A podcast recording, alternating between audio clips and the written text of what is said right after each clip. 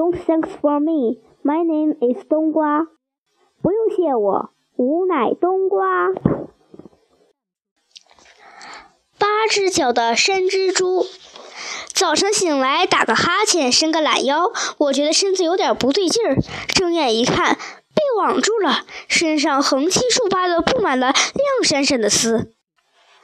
我想，一定是在睡着的时候被缠住了。是谁干的？我挣扎着，可越是挣扎，身上那有粘性的丝就缠得越紧。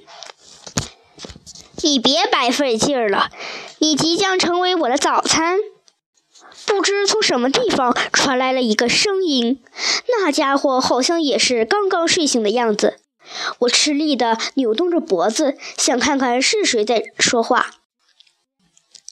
我就在你的头顶上呢。我扬起脖子，循声望去，我头顶上是一棵遮天蔽日的大树，树上有一大一小两个球连在一起，大的红如火伞。小球是黑色的，也有足球那么大了。这两个球是在跟我说话吗？一红一黑的两个球从树上下来了。这时候我才看见了这个球有脚。我数了数，这俩球一共有八只脚，每只脚一米多长，头上还有一层细毛。再一看啊，发现这八只脚长在红球上。红球是身子，黑球是头，头上有眼睛、鼻子和一张嘴。我似乎想起什么了，莫非这就是传说的山蜘蛛？在我很小的时候啊，我就听说在深山老林里有一种巨大的黑头红身子的山蜘蛛，这是非常凶猛的食肉蜘蛛。我一想到马上就要成为山蜘蛛的早餐。无边的恐惧和悲哀，就让我的脑子里一片空白。我一个劲儿的傻笑。看我这副表情，山蜘蛛觉得很奇怪。你不怕死吗？我很怕死，而且我不想现在就死。你什么时候死，取决于我的肚子什么时候饿，由不得你。我马上问他：“你肚子现在不饿吧？”有点饿，但不是很饿。我看你这样子不像一只山猫。你从哪来呀？我老老实实的回答：“我是城里的猫。城里的猫不在城里待着，就不要怪我对你不客气。我要把你当早餐吃掉。”山蜘蛛用一条前腿在我身上扒拉扒拉，不肥不瘦，正合我的口味。我急了，山大王，你现在不能吃我！什么？再叫一遍，我喜欢。我又叫了一声山大王。我从来没有听过谁叫我大王，你是第一个。我不敢去豹尾岭和虎头山称王，但算是这座山上的王，我还是当之无愧的。算我运气好，昨晚没吃掉你，才听见你叫我山大王。听山蜘蛛这么一说，我似乎看到了逃生的希望。山大王，你是不是可以不吃我了？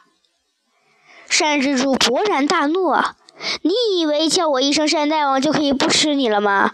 昨晚没吃你，是因为我刚刚吃了一头小鹿，肚子撑撑的吃不下，所以啊，今天趁你睡熟的时候，吐出丝来把你网在这里，留作今天的早餐。”这是一只喜怒无常的山蜘蛛，我随时可能被它吃掉。山大王能成为你的早餐，我非常荣幸。不过，请你开恩，等我做完一件事，你再吃我吧。有什么事情比我的早餐还重要？你说吧，先给你一分钟时间。我想去蓝山，就算再给你几条猫命，你也去不了。山蜘蛛似乎对蓝山十分了解，不过我倒是挺好奇的。你去蓝山干什么呀？听说啊，蓝山上长着一种蓝色的兔耳朵草，那是治耳聋的。可是你耳朵不聋啊。我是为了我心爱的猫才去那里的，他的耳朵聋了。你最心爱的……突然，山蜘蛛又暴怒起来。一分钟到了，我山大王，再给我一分钟时间。我飞快地说：“只要我踩到了兔耳朵草，治好虎皮猫的耳朵，让他亲耳听见我对他说我爱你，嗯，我就回到这里给你当早餐，可以吧？”山蜘蛛沉默了，他不会以为我在说梦话吧？我又恳求道：“山大王，你就相信我吧，我是一只诚实的猫，我说话是算数的。您先放了我，等我办完事儿，你再来吃我。”为了你心爱的猫，你连死都不怕。是呀，为了它，我可以做任何事情。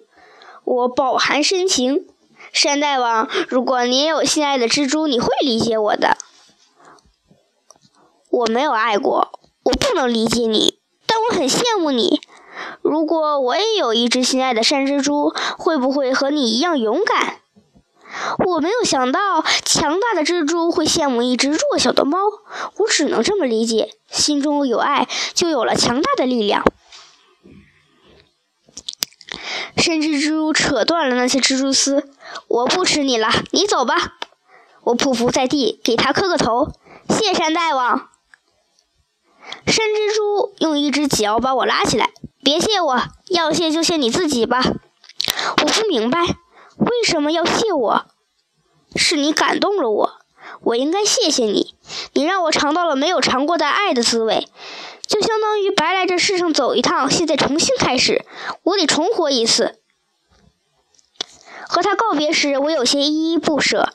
山蜘蛛坚持要送我一程，我飞快地向前跑，可无论怎么跑得快，都赶不上他。他那八只长长的脚，走起山路简直就像飞。